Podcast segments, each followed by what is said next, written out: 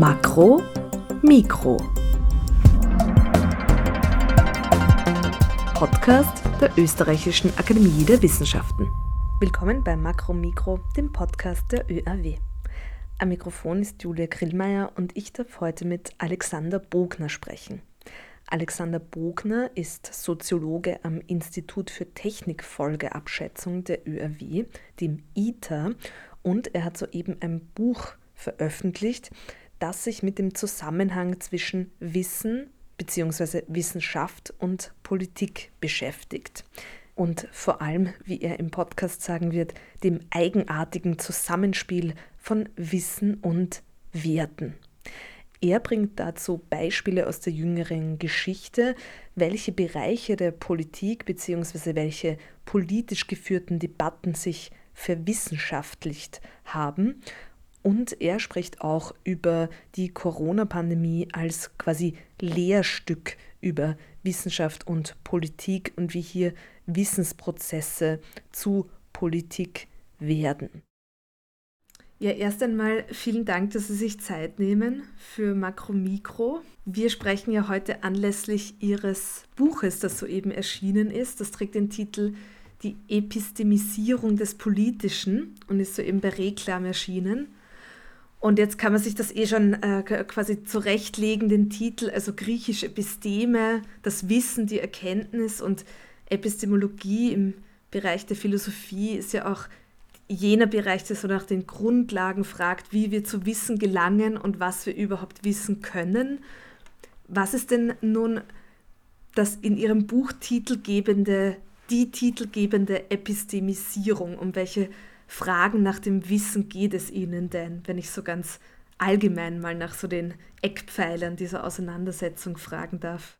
Ja, vielen Dank für die Frage. Ähm, der Titel, Sie haben es erwähnt, ist natürlich schlimmes Soziologendeutsch, also ähm, abschreckend auf den ersten Blick. Die Epistemisierung des Politischen, ganz schlimm. Aber es gibt einen Untertitel, der ist ein bisschen vielversprechender. Da heißt es ja, wie die Macht des Wissens die Demokratie gefährdet. Also das ist ein bisschen so ein Trostpflaster für das, was allen Leserinnen und Lesern da in der ähm, äh, Titelzeile zugemutet wird.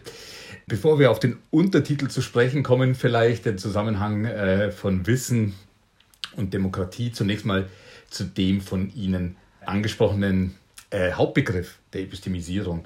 Im Deutschen ist es ja so, dass äh, Epistemologie und Erkenntnistheorie äh, größtenteils synonym verwendet werden.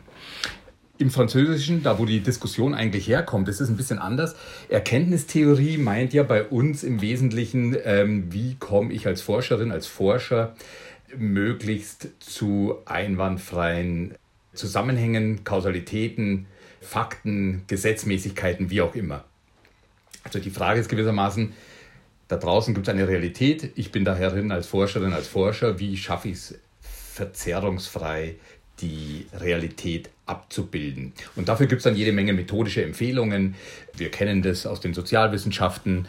Wir sollen äh, keine manipulativen Fragen stellen, wenn wir Interviews durchführen. Wir sollen die äh, Objekte unserer Beobachtung nicht beeinflussen, sondern möglichst unsichtbar bleiben und ähnliches. Also das wären dann so typische methodische Anforderungen, um erkenntnistheoretisch äh, abgesichert vorzugehen. Die Epistemologie meint eigentlich noch was Grundlegenderes, nämlich wie überhaupt Dinge zu Objekten des Wissens werden.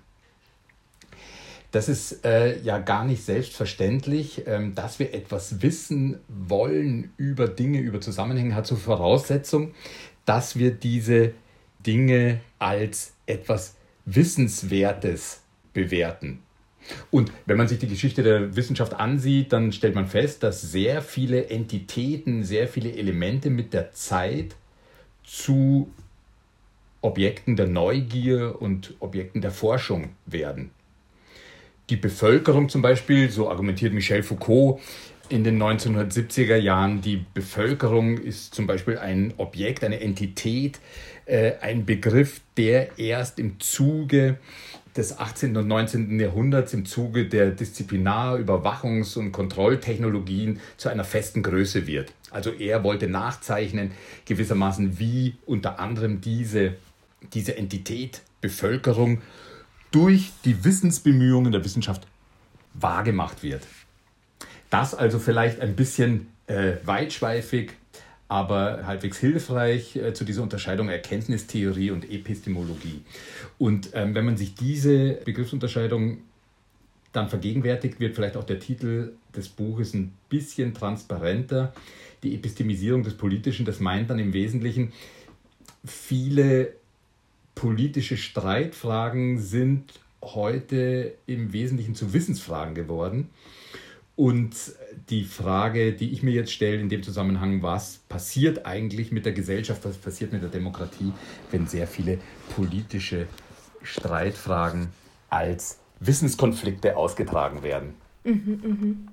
Ja, bevor wir auf die aktuellen Entwicklungen eingehen, die Sie ja auch in Ihrem Buch dann aufgreifen und, und beschreiben und eben auch unter diesem Aspekt dann darstellen, Könnten Sie ein paar Beispiele dafür geben, wenn man jetzt über Wissensbildung im Feld der Politik spricht? Wo findet denn so eine Wissensbildung statt? Gibt es da noch vielleicht äh, äh, sozusagen allgemeiner gefragt, was sind denn da die Instrumente, die Institutionen am Werk, wo Sie sagen würden, da, da treffen sich sozusagen die beiden? Wenn man nach Beispielen fragt, ist man auf dem Gebiet der Umwelt- und Technikkontroversen sehr schnell fündig. Wir sehen das zum Beispiel schon in den 1970er äh, und 80er Jahren im Zuge der Auseinandersetzung um die Atomkraft. Die Auseinandersetzungen waren zunächst ganz spezifisch politische Auseinandersetzungen. Es ging nämlich darum, dass die Protestierenden Angst hatten, dass diese Großtechnologie, die Atomkraft eben auch einen sehr starken Staat, einen Überwachungsstaat, einen Sicherheitsstaat zur Folge haben würde. Das heißt also, zu Beginn der Auseinandersetzung dreht sich ähm, der Streit vor allen Dingen um die politischen Implikationen dieser neuen Großtechnologie. Es wird argumentiert, so eine Großtechnologie, die braucht einen, einen äh, Staat, der diese Großtechnologie finanziert, der sie absichert und der dafür sorgt, dass sie funktioniert. Vom Atomstaat war damals die Rede. Robert Jung hat damals äh, das sehr einflussreich, äh, diesen sehr einflussreichen Begriff geprägt. Äh, vom Sicherheitsstaat war die Rede und ähnlichem mehr.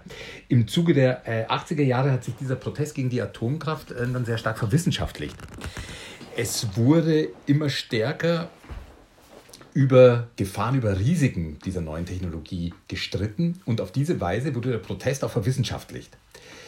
Das heißt, die Protestierenden mobilisierten Expertise und Gegenexpertise, um sich Gehör zu verschaffen. In dieser Auseinandersetzung wollen wir die Atomkraft, ist das moralisch vertretbar? Und eine praktische Konsequenz dieser Verwissenschaftlichung des Protests waren äh, unter anderem ja auch Institutsgründungen, wie zum Beispiel das Institut für soziale Ökologie, das wir hier in Wien haben seit vielen Jahrzehnten. Also das wäre so ein Hinweis auf ja, einen Verwissenschaftlichungsprozess, den sehen wir auch im Bereich der, ähm, der grünen Gentechnik. Die, in der grünen Gentechnik ging es ja auch sehr stark um die Frage, wie hoch ist das Risiko, wie hoch sind die ähm, ökologischen Risiken, äh, äh, die mit dem Ausbringen so gentechnisch modifizierter Organismen verbunden sind, wie hoch sind die Risiken für die menschliche äh, Gesundheit, wenn zum Beispiel gentechnisch modifiziertes Soja eingesetzt wird als äh, Tierfutter und so weiter. Wir haben solche Debatten dann wieder gehabt um die Jahrtausendwende bei der Nanotechnologie. Wir haben sie, wenn es um elektromagnetische Strahlung geht, zum Beispiel beim 5G-Netz. Wir haben sie natürlich auch bei Ernährungsfragen, wenn es zum Beispiel um die Frage geht, wie gesundheitsschädlich oder vielleicht sogar krebserregend ist rotes Fleisch. Hier geht es auch immer um Expertise und Gegenexpertise, um die Frage, wer hat die richtigen Daten, wer hat die richtigen Studien, wer hat die zuverlässigen Zahlen. Ähm, und das wäre für mich so ein Indiz dafür, dass wir ja einen gewissen, diese Tendenz zur Epistemisierung beobachten können. Mhm, mh.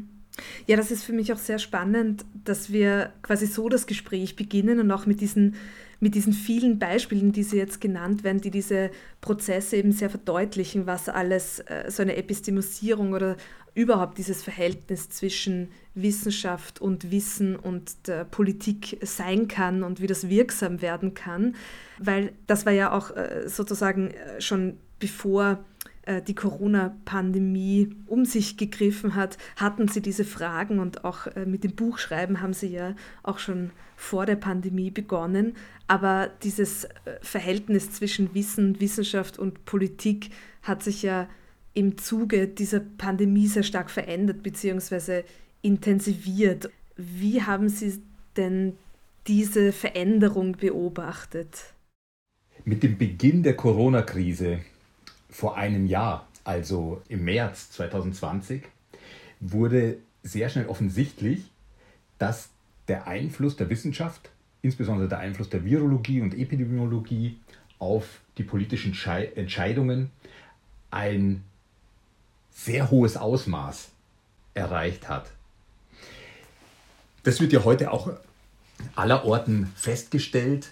Also manche Leitartikler, die wundern sich vielleicht sogar darüber, wie stark der Einfluss der Wissenschaft ähm, in dieser Corona-Krise tatsächlich ist. Aber man muss sich vergegenwärtigen, wir hatten jetzt vor einem Jahr, also zu Beginn der Krise und des ersten Lockdowns, hatten wir die Situation, dass die Politik natürlich von diesem Virus äh, vollkommen überrascht war. Und es ist ja selbstverständlich, dass es dann ähm, aussichtsreich ist, erstmal die Wissenschaft um Rat zu fragen. Und ähm, sehr schnell hat sich da die äh, Virologie als Leitwissenschaft etabliert. Sie konnte sich deshalb als Leitwissenschaft äh, umso leichter etablieren, als damals zu Beginn der Krise eine, ein sehr hoher Wertekonsens bestand. Also es gab angesichts der dramatischen Bilder aus der Lombardei eine sehr hohe Opferbereitschaft innerhalb der Bevölkerung und äh, der Lebens- und Gesundheitsschutz hatte oberste Priorität und wurde auch nicht durch alternative Wertsetzungen herausgefordert. Man hatte also einen weitreichenden Wertekonsens, nämlich Lebensschutz. Und auf der Grundlage ging es dann im Wesentlichen darum, die besten, die effizientesten Mittel zu dieser Zweckerreichung zu organisieren. Also, zu dem Zeitpunkt, wo die Wertegrundlage nicht hinterfragt wurde und hinterfragt werden musste, ging es im Wesentlichen für die Politik darum, administrative Politik zu betreiben. Die Politik konnte sich darauf beschränken, Atemmasken zu organisieren, äh, äh, mehr Tests zu organisieren, ähm, sich über Hygieneregeln Gedanken zu machen. Und das sind alles sehr schwierige und herausfordernde Aufgaben, die man nicht kleinreden sollte. Aber es gab natürlich zu Beginn keine grundsätzlichen politischen Auseinandersetzungen. Und deswegen entstand damit der Eindruck, als würden die Expertinnen und Experten die Politik fernsteuern. Und es kam dann sehr schnell äh, die Rede von der Expertokratie auf ähm, und so weiter. Aber ich glaube, so leicht sollte man sich nicht machen mit diesem Vorwurf, sondern man muss dieses eigenartige Zusammenspiel zwischen Wissen und Werten äh, verstehen, um äh, sich klar machen zu können, warum damals der Einfluss der Virologie so unbestritten hoch war. Im äh, Zuge, das vielleicht noch als Fußnote, im Zuge des ersten Lockdowns wurden dann natürlich auch die Folgekosten ähm, seines Lockdowns offensichtlich und damit kamen auch andere Wertegesichtspunkte und damit auch andere wissenschaftliche Disziplinen zum Tragen. Die Bildungsforscherinnen und Forscher haben sich gefragt, ja, ist es denn sinnvoll auf Dauer äh, die Schulen tatsächlich zu schließen?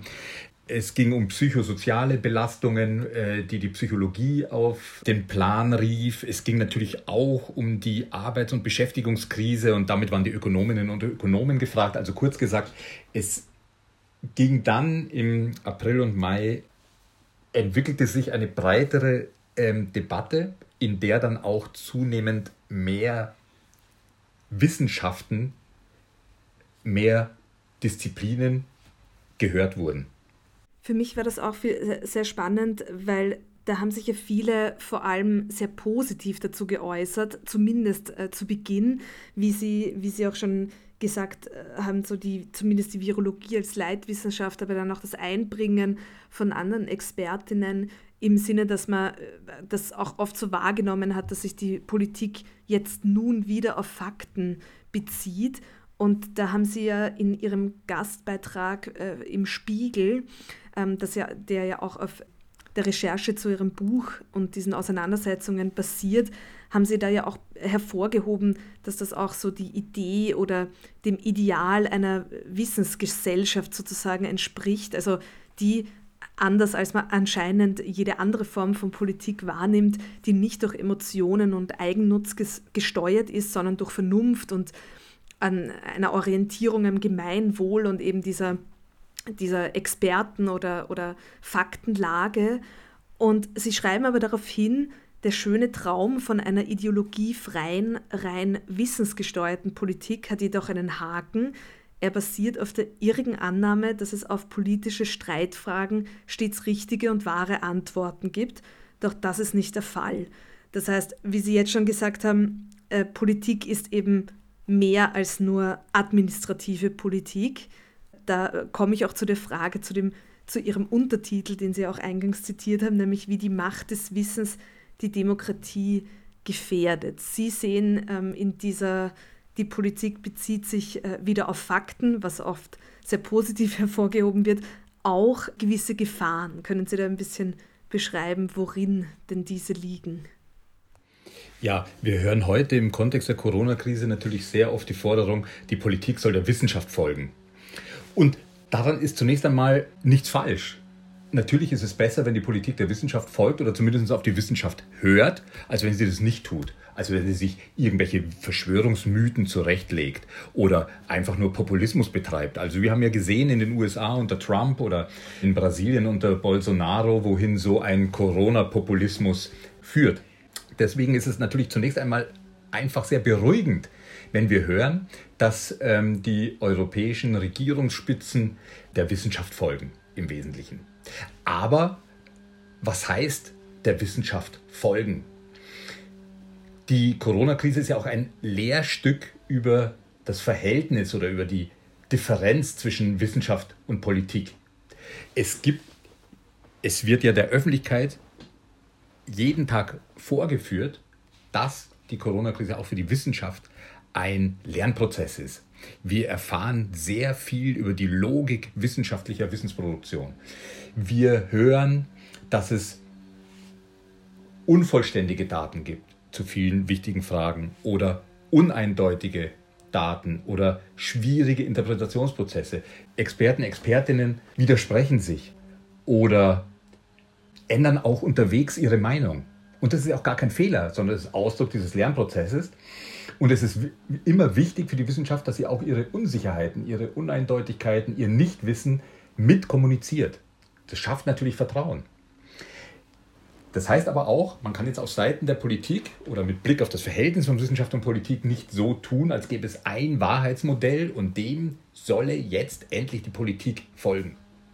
Dieses Wahrheitsmodell gibt es nicht. Das sehen wir ja aktuell. Es gibt in, innerhalb der Expertenschaft, also ich spreche jetzt nur von den äh, von der äh, Virologie und Epidemiologie. Es gibt da zwei große Gruppen von Experten. Die einen sagen, wir müssen das Virus besiegen. Es kann keine friedliche Koexistenz geben zwischen diesem Virus und der Gesellschaft. Das ist die Fraktion, die sagt, wir müssen die Inzidenzwerte auf 35, möglichst auf 10, vielleicht auf 0, wie auch immer drücken. Alles andere wäre verheerend. Die andere Gruppe sagt, wir müssen zu einer friedlichen Koexistenz mit diesem Virus finden. Wir können es nicht besiegen, sondern wir müssen uns ähm, so ähnlich wie bei der Grippe darauf einstellen, dass wir mit diesem Virus und seinen Mutanten auf Dauer zusammenleben werden und wir müssen schauen, dass das einigermaßen äh, sozialverträglich ist, dieses Zusammenleben. Also da sieht man schon, dass es nicht so leicht ist, wenn man der Politik empfiehlt, hört doch jetzt endlich auf die Wissenschaft. Mhm, das ist spannend, ja. Es ist ja auch so, dass das oft äh, dargestellt äh, wurde als so zwei Seiten einer Medaille ähm, im Sinne von einerseits wächst der Anspruch an die Wissenschaft, andererseits gibt es wieder mehr äh, so fast mythologische oder Mythologisierungen mit so Verschwörungstheorien, die ja dann auch sehr abstruse Formen annehmen können. Aber äh, in gewissermaßen ist ja das, was Sie gesagt haben, jetzt auch ein recht äh, sozusagen einfache Formel, das zu entlarven, nämlich die, die sagen, das ist die eine und einzige und richtige und wahre Antwort, aber nicht offenlegen, auch wie man zu, wie der Wissensprozess dahinter war, wie kam man zu diesem Wissen, ähm, auch in welchem Kontext entsteht das, welche Unsicherheiten gibt es.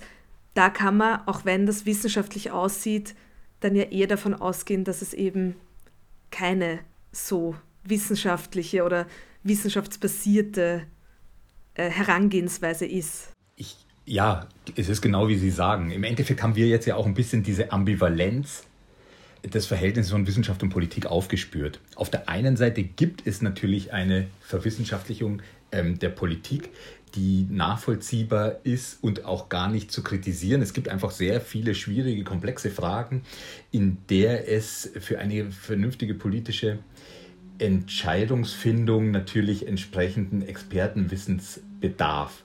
Und die Politik versucht ja auch sich schlau zu machen. Es werden Kommissionen und Räte gegründet, äh, Taskforces eingerichtet, äh, Expertenanhörungen organisiert. Also ähm, die Politik ist da auf Zack, entwickelt die Organisationsfähigkeit zur Mobilisierung äh, von Expertise. Und das ist der eine Punkt. Der andere Punkt ist natürlich die von uns jetzt schon eingangs angerissene Problemstellung äh, der Expertokratie. Expertokratie, das ist ja einerseits eine Warnung, Achtung Leute, äh, Politik wird von hinten heraus, sozusagen von der Hinterbühne aus gesteuert durch die Experten.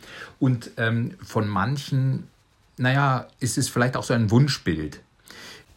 Eben Stichwort Ende der ideologischen Politik. Die Politik hat ja typischerweise damit zu tun, dass sie Wertekonflikte, Interessenkonflikte moderieren muss, dass sie ein, ein, ein breites Spektrum von Meinungen zu berücksichtigen hat und dass sie dann natürlich auch unter Rekurs auf Expertenwissen am Ende des Tages zu einigermaßen intelligenten Kompromissen finden muss. Und das ist natürlich ein durchaus mühseliges Geschäft, das natürlich auch viel äh, Zeit erfordert. Und hier äh, setzt sich dann sehr schnell anhand solcher Krisensituationen, wie wir sie derzeit erleben, die Vorstellung fest, vielleicht kommen wir sehr viel schneller, sehr viel effizienter und besser zum Ziel, wenn wir diese mühsamen demokratischen Abwägungsprozesse hintanstellen und stattdessen uns der Vernunft der Wissenschaft beugen. Und einen Einwand dagegen äh, habe ich schon formuliert. Das war äh, der Aspekt des Expertendissenses, dass es eben für die Politik gar nicht so leicht ist, einem Wahrheitsmodell zu folgen, weil es eben nicht die eine Wahrheit gibt, sondern unterschiedliche ähm, Perspektiven, auch innerhalb hochspezialisierter Expertenzirkel. Und ähm, auf der anderen Seite, äh, sehr viel grundsätzlicher, äh, gibt es natürlich noch den Einwand, dass sich äh, die Politik keineswegs äh, über Wahrheit oder über Wahrheitsentscheidungen legitimiert. Politik demokratische Politik legitimiert sich über die Verfassung und über Mehrheiten.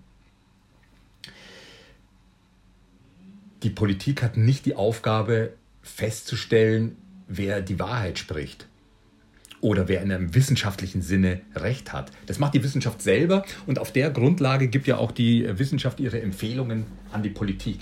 Aber ich glaube, man muss ganz klar sehen, dass wir es mit zwei unterschiedlichen Systemen mit zwei unterschiedlichen Handlungsbereichen zu tun haben, nämlich der Politik und der Wissenschaft auf der anderen Seite, die eben ihren eigenen Normen, ihren eigenen Regeln folgen. Und so wie die Wissenschaft eben dafür zuständig ist, neues Wissen zu produzieren, ist die Politik eben dafür zuständig, einen Interessenausgleich ähm, herzustellen. Und gerade dadurch, dass wir es mit zwei autonom operierenden Teilsystemen zu tun haben in der Gesellschaft. Genau darüber ergeben sich dann im Übrigen auch die Interdependenzen zwischen diesen beiden Bereichen. Also je autonomer diese Systeme werden, desto äh, äh, stärker sind sie auch aufeinander verwiesen. Und das sieht man natürlich gegenwärtig wieder sehr schön.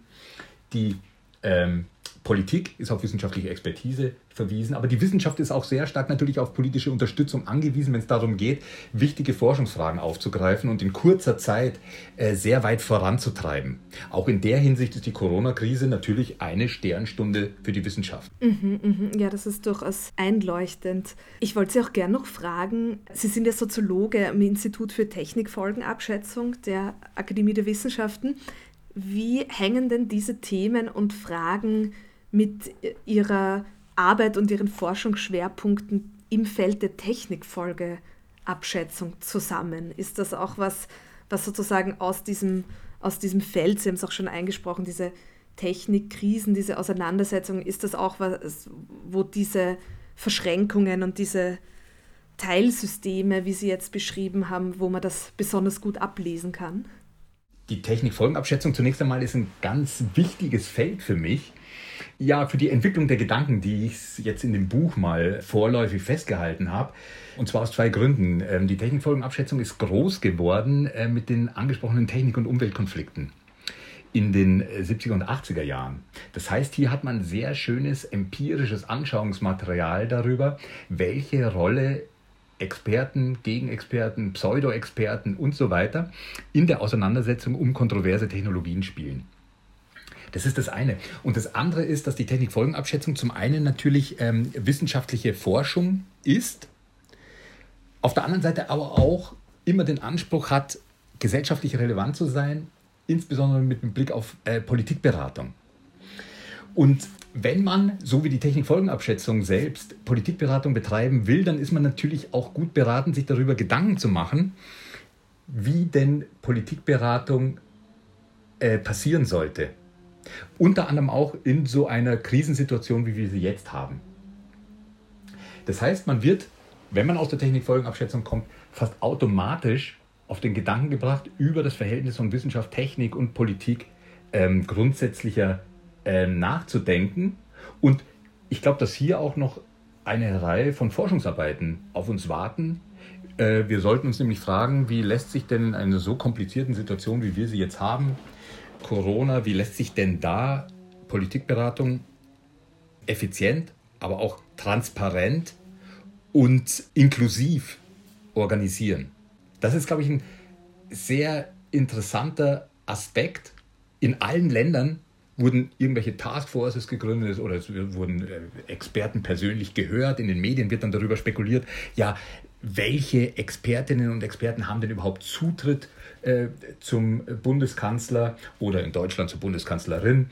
Ähm, da wird dann spekuliert, gibt es da einen illegitimen Einfluss sozusagen hinter den Kulissen und so weiter. Und all das, all diese Debatten sind natürlich Ausdruck ähm, dieser Verunsicherung über das Verhältnis Wissenschaft und Politik. Und es ist Ausdruck der für meine Begriffe noch nicht wirklich grundlegend debattierten Frage, wie sollte man wissenschaftliche Expertise in Krisensituationen, in chronischen Krisen, in globalen Krisen organisieren. Und dabei kann es sich bei wissenschaftlicher Expertise natürlich nicht nur um die Virologie handeln und Epidemiologie, sondern die Ökonomie, die Psychologie, Soziologie und viele andere Disziplinen natürlich mit am Start. Und was man dann auch nicht vergessen sollte am Ende des Tages, man muss sich dann auch noch fragen, wie man das Erfahrungswissen der Bürgerinnen und Bürger einbezieht. Um dadurch Rückkopplungsschleifen möglich zu machen, die dann auch zur Bereicherung der Diskussion führen. Dann sage ich vielen, vielen Dank für das Gespräch. Ja, ja, gern, gern. Das war Makro Mikro, der Podcast der Österreichischen Akademie der Wissenschaften. Am Mikrofon war Julia Grillmeier, diesmal im Gespräch mit dem Soziologen Alexander Bogner vom Institut für Technikfolgenabschätzung der ÖAW. Alle Ausgaben von Makromikro finden Sie unter oerw.ac.at slash podcasts und überall, wo Sie Ihre Podcasts finden. Julia Grillmann sagt herzlichen Dank fürs Zuhören und bis zum nächsten Mal.